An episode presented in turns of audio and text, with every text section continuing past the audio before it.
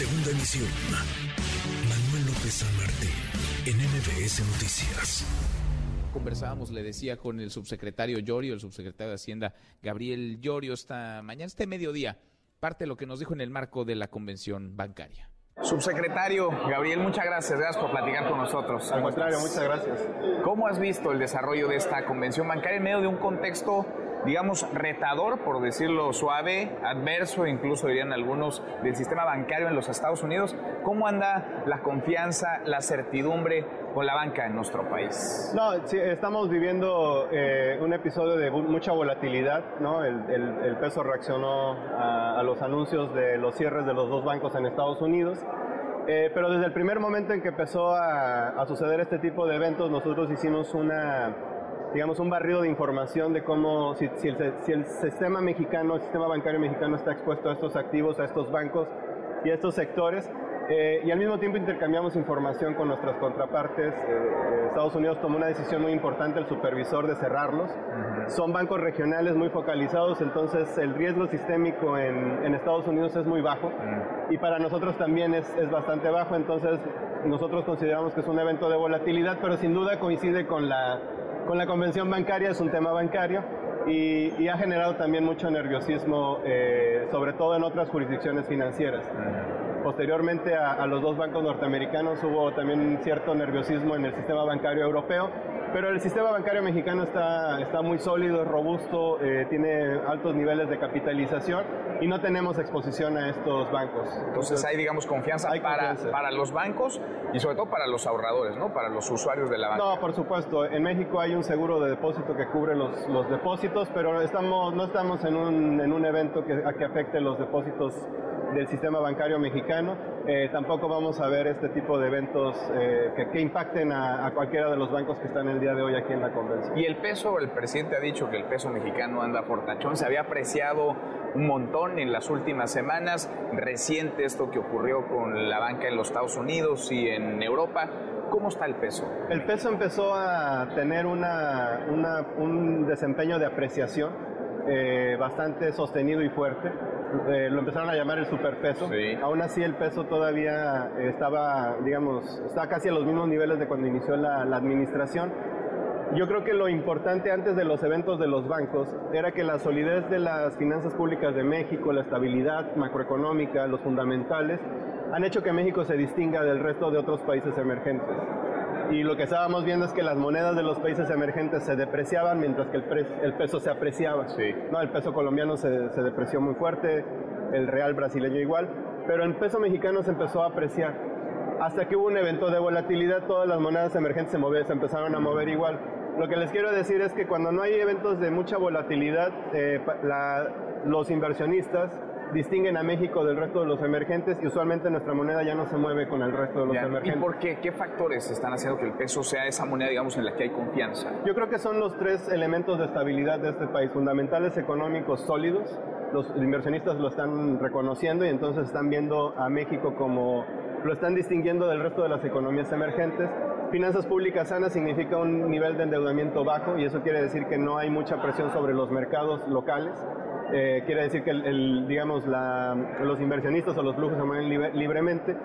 Y tercero, también creo que la estabilidad social, la estabilidad política, comparado con otros países de la región, hacen que los inversionistas quieran eh, estar invirtiendo en México. Mm. Adicionalmente hemos tenido un flujo muy importante de remesas, el flujo turístico está subiendo, la península lo, lo, está, lo está viviendo, lo está sintiendo.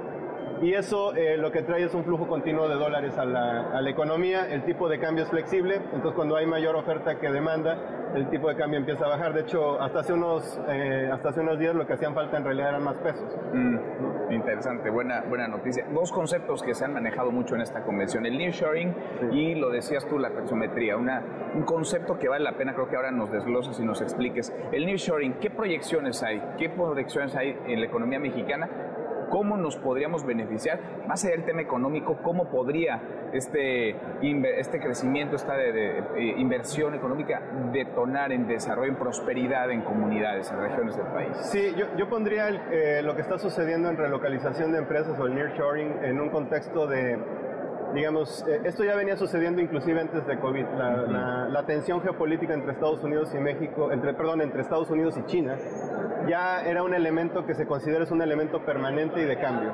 No, es como que vaya a regresarse o, o que de pronto ya Estados Unidos otra vez quiera tener una vinculación comercial más estrecha con China. Eso le da una enorme ventaja competitiva a México. Sí, porque es una decisión geopolítica que toma Estados Unidos pero si lo ponemos en el contexto de Norteamérica, donde es muy probable que Estados Unidos sea el mayor receptor de inversión extranjera directa en estos años, porque están haciendo este llamado a regresar, eh, no toda la cadena puede regresar a Estados Unidos. Hay segmentos que van a ser caros para ser producidos en Estados Unidos, entonces parte de esos segmentos es lo que se llama el nearshoring de, de la cadena de valor y, y es muy eh, por su cercanía, por la disponibilidad de oferta calificada, laboral calificada, México va a ser el principal beneficiario y lo estamos viendo ya en los clústeres eh, industriales manufactureros del norte y del corredor del, eh, del corredor eh, perdón del corredor del, centro no del, del ah, centro de, que tiene mucha como comercio electrónico y logística sí, sí. Pero las inversiones en infraestructura que se empezaron a realizar en el sureste, en la península, de conectividades, de trenes, de aeropuertos, eh, por ejemplo el nuevo aeropuerto de Tulum, eh, las, inversiones energéticas, se empezaron a hacer antes de que, de que el nearshoring tomara, digamos, un ímpetu. Entonces creo que es una muy buena coincidencia porque en este momento se están acabando muchos de estos proyectos ya en la península y de manera orgánica las empresas están yendo a los clústeres que ya existen entonces, cuando empieza a llegar la segunda oleada de, inversiones que están asociadas ya a esta relocalización, la península creo que va a estar lista para capturar parte o sea, de nos adelantamos, la pandemia hizo lo suyo y la geopolítica también. Es que invertir en infraestructura y sobre todo de conectividad, de facilitación de comercio te paga. Eh, independientemente de si tenías o no una pandemia, creo que comenzar a tratar de conectar a unas, una región que no estaba necesariamente conectada, pero que tiene todos los elementos para explotar la facilitación comercial, como por ejemplo que es la península que está cerca, es la más cerca de Europa o más cerca de la zona este de Estados Unidos. Eh, te reditúa en un momento en el que se empieza a tomar un ímpetu eh, en el, o la tendencia de relocalización. Y ver en conjunto esas grandes obras, ¿no? Porque hablas del aeropuerto de Tulum, pero si lo sumamos, digamos, al proyecto del tren transísmico, al tren Maya, que no solamente es un tren de pasajeros, sino de carga también, digamos, ya te hace un todo que puede ser muy competitivo con el, con el mundo.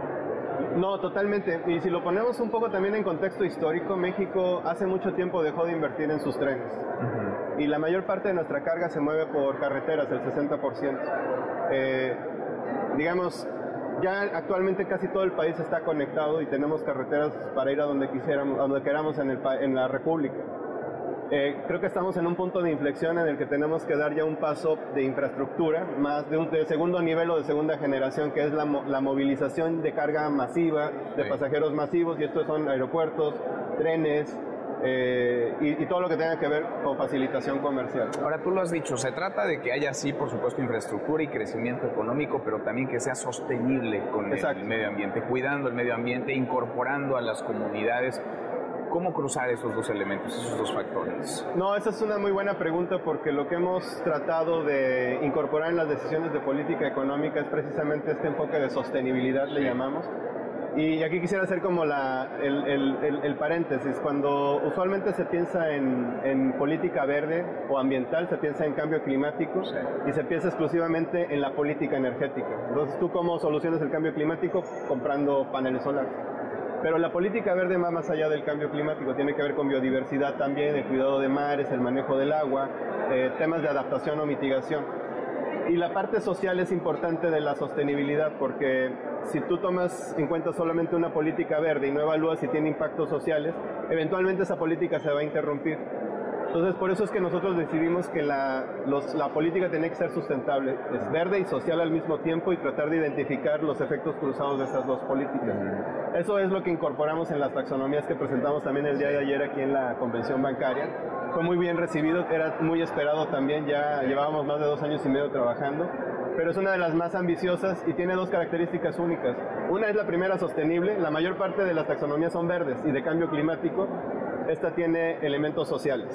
Y el elemento social principal es la primera taxonomía de género, de equidad de género, que se ah. incorpora en el mundo. Entonces es novedosa en estos dos aspectos.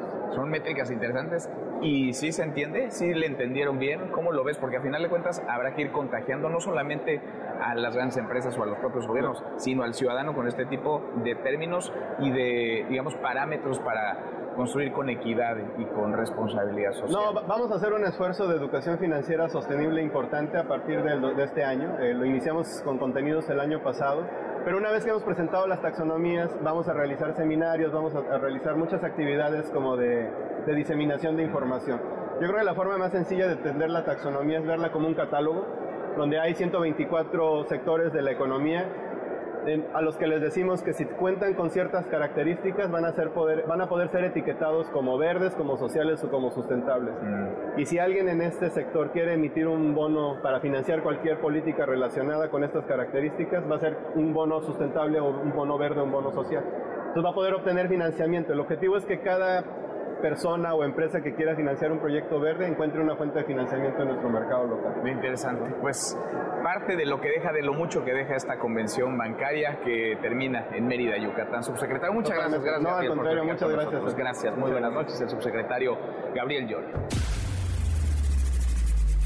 Redes sociales para que siga en contacto: Twitter, Facebook y TikTok. M. López San Martín.